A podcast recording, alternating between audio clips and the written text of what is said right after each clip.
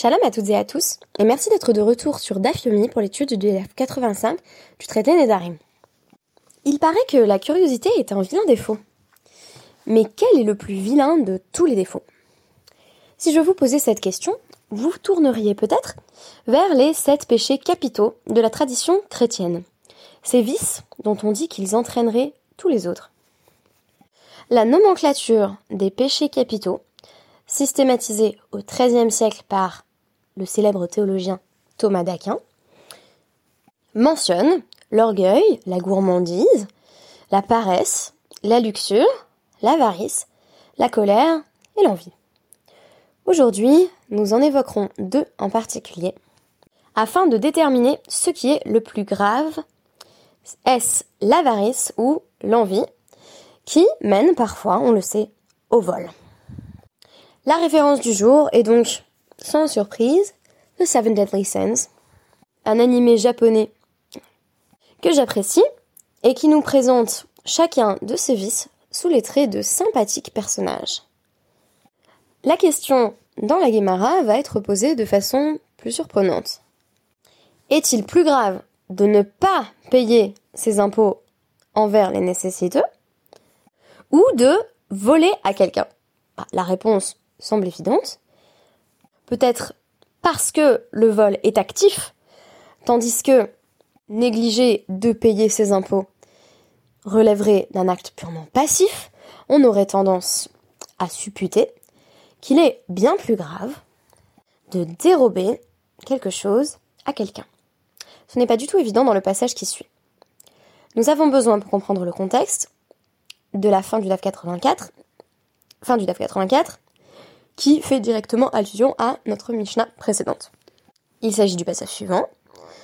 Kohanim ou Levin, Nehenin li yitlo. Alors, quelqu'un qui dirait les Kohanim, donc les prêtres et les Lévites, ne peuvent plus tirer le moindre bénéfice de moi, on lui prend contre son gré. Cela semble logique, puisque prélever sur sa récolte la terouma et le maaser, impôts respectivement destinés aux Kohen et aux Lévi, est une obligation de la Torah.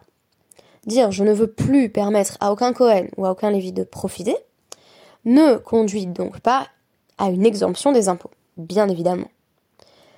On nous dit donc ici Alma, Tovatana et. Visiblement, la possibilité de choisir la Tovatana n'est pas associée à un bénéfice financier direct. La Tovatana, c'est le fait que, à partir de ma récolte, je dois prélever la terouma, mais je peux choisir à quel Cohen en particulier je souhaite la donner. Il n'y a donc pas d'obligation, par exemple, de répartir la terouma à égalité entre tous les Kohanim, ce qui serait d'ailleurs en pratique difficile à réaliser, voire impossible. La Tovatana, nous dit-on, n'est pas un bénéfice financier pour la personne qui fait le choix. C'est un peu comme si je vous disais, si je choisis, au lieu de verser euh, un certain nombre de milliers d'euros d'impôts directement aux impôts, je fais des dons à des associations avec des réductions fiscales, et Namamon, ça ne me rapporte pas d'argent, mais ça me permet de choisir où je veux que mon argent aille. En réalité, le système même des déductions fiscales implique que ce soit avantageux pour moi. Alors pourquoi l'Agmara vient commenter là-dessus que un pouvoir choisir n'est pas associé à, une forme de bénéfice financier pour le propriétaire? Eh bien parce que lui, il a fait le vœu de euh, faire en sorte que les Lévim et les Kohanim ne tirent plus le moindre profit de lui, et eux, cependant, peuvent lui prendre. Pourquoi? Parce qu'il s'agit purement d'une obligation religieuse, et non de quelque chose qui aurait une valeur financière directe. On nous dit Kohanim, Elou, Levim, Elou, Neheninli, Acherim. Et pourtant, la fin de la même Mishnah disait que si, d'habitude, je donnais à tel groupe de Kohen ou de Lévi, et je fais un vœu, un éder, en disant euh, à eux et à eux, j'interdis de profiter de ma terouma ou de mon maaser.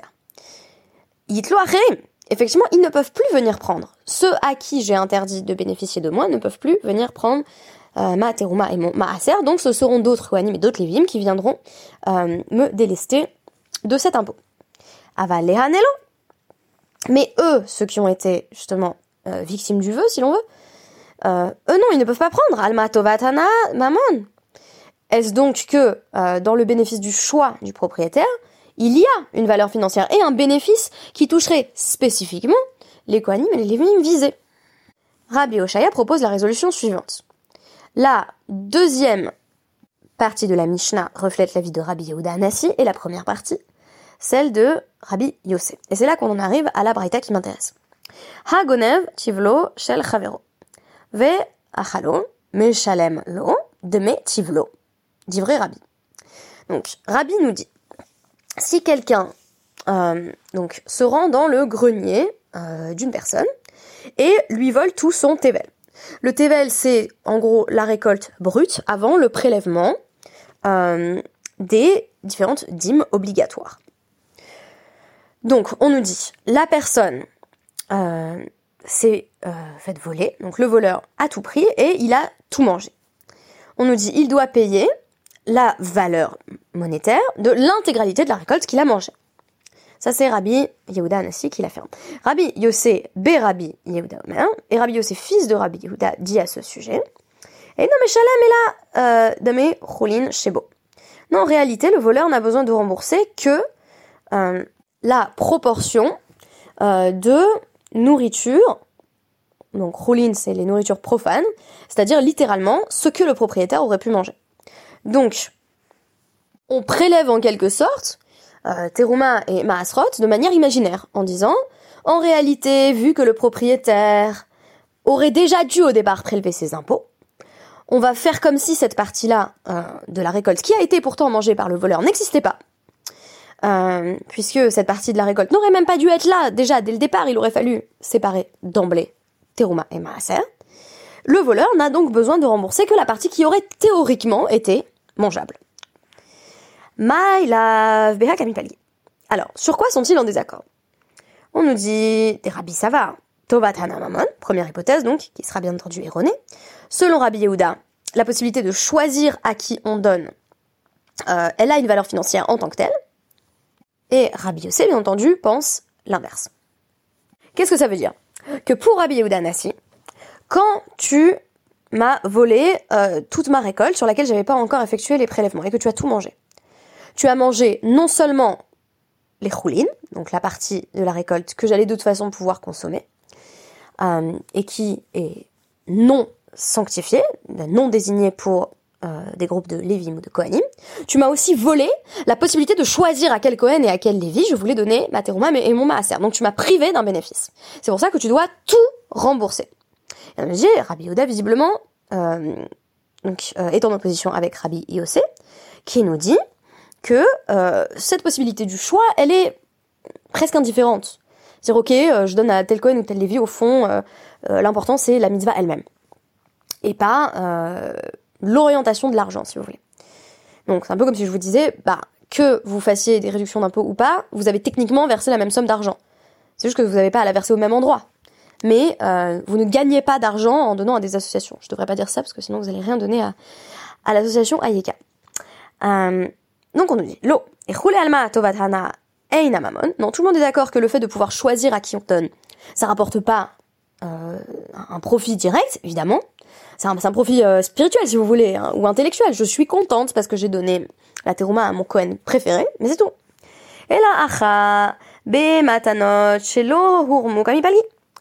En réalité, on nous dit que leur débat porterait sur des dons qu'on aurait voulu faire à un Lévi et à un Cohen, mais qu'on n'aurait pas encore euh, séparés distinctement.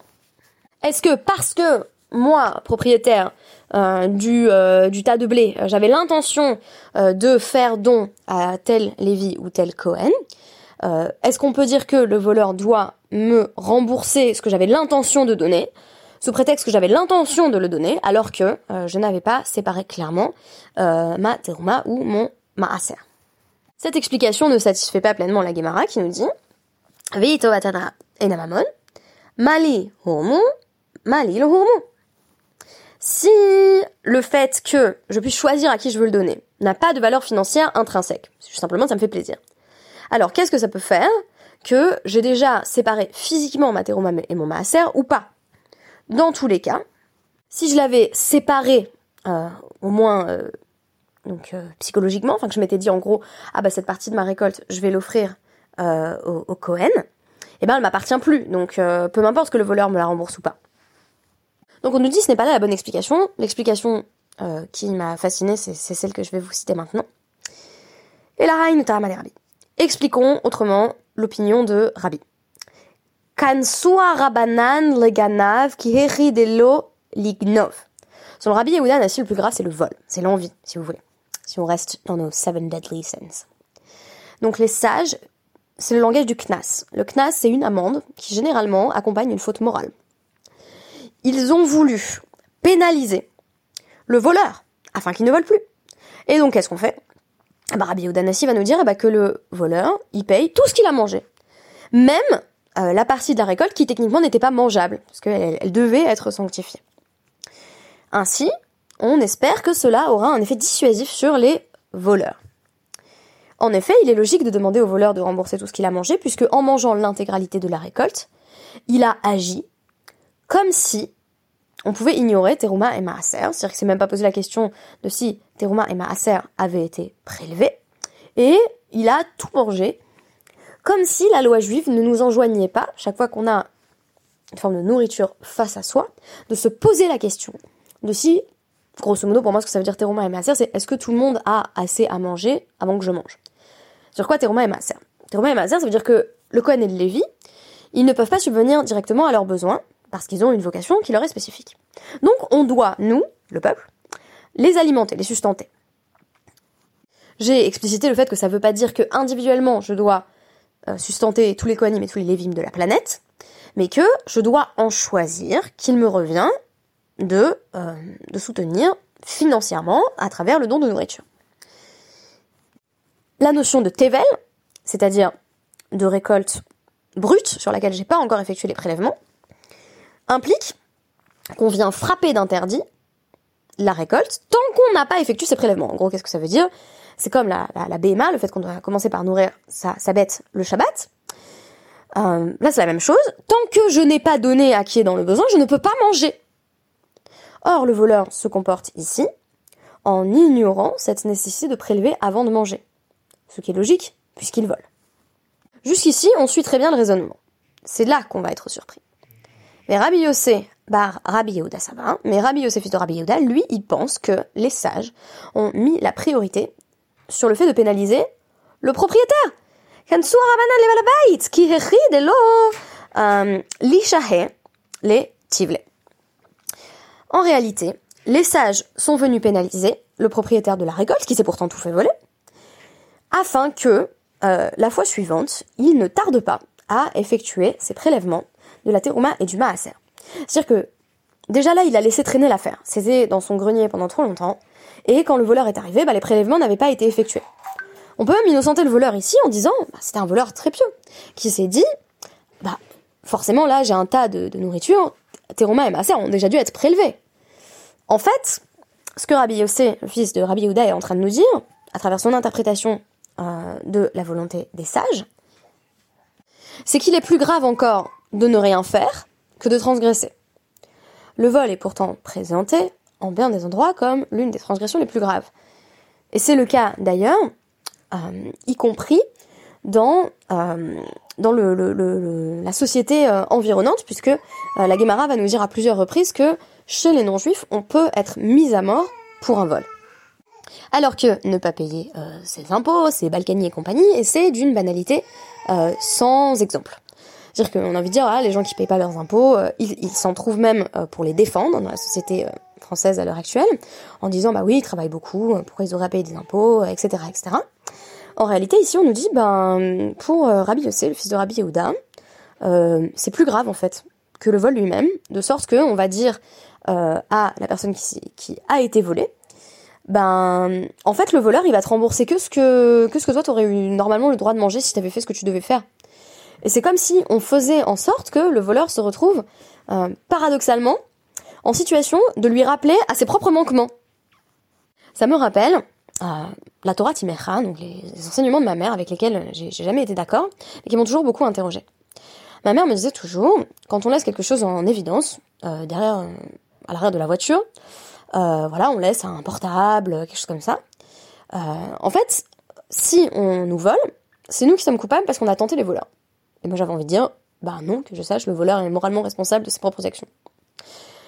Alors, ici, ce qu'on est en train de nous dire, c'est pas exactement ça, c'est pas euh, c'est moi qui ai tenté le voleur avec euh, ma récolte euh, trop appétissante, non, c'est le voleur vient rectifier, ou plutôt les sages bien entendu, à travers ce vol, viennent rectifier le problème de départ, à savoir que je n'avais pas prélevé ma terouma et mon maaser. Donc, il y a effectivement dans le vol quelque chose qui est paradoxalement profitable, à savoir le fait que ça vient rendre visible, dévoiler à tout un chacun que je n'avais pas prélevé terouma et maaser. Mon évasion fiscale est désormais visible aux yeux de toutes et de tous. Et c'est le moment pour les sages, apparemment, de me pénaliser. Cette marloquette entre Rabbi Yehuda et Rabbi Yosef, fils de Rabbi Yehuda, nous aura montré qu'il n'est pas du tout évident que euh, transgresser par une action soit fondamentalement plus grave que de transgresser en n'agissant pas. Bien que de manière générale, on constate toujours qu'il est plus grave de transgresser une mitzvah qui relève du lot assez, c'est-à-dire une interdiction. Plutôt que de ne pas faire une mitzvah positive, ici, on voit qu'il y a une transgression très grave dans l'attente. Dans le fait de dire, bon, bah, le Cohen et le Lévi, il mangera quand j'aurai envie de, prélever euh, mes dîmes. Et il est très important, à mon sens, et je terminerai là-dessus, de prendre en compte cette culpabilité euh, lié à l'inaction. Et si je ne parle pas du sentiment de culpabilité, du fait de me dire oh non, ça me fait culpabiliser, non, je parle vraiment euh, du fait qu'on est coupable quand on n'agit pas, euh, soi-disant par manque de temps ou de disponibilité, quand on se rend insensible à la souffrance de ceux qui nous entourent, et que l'on néglige non seulement la veuve et l'orphelin, mais aussi le Cohen et le Lévi. Merci beaucoup et à demain.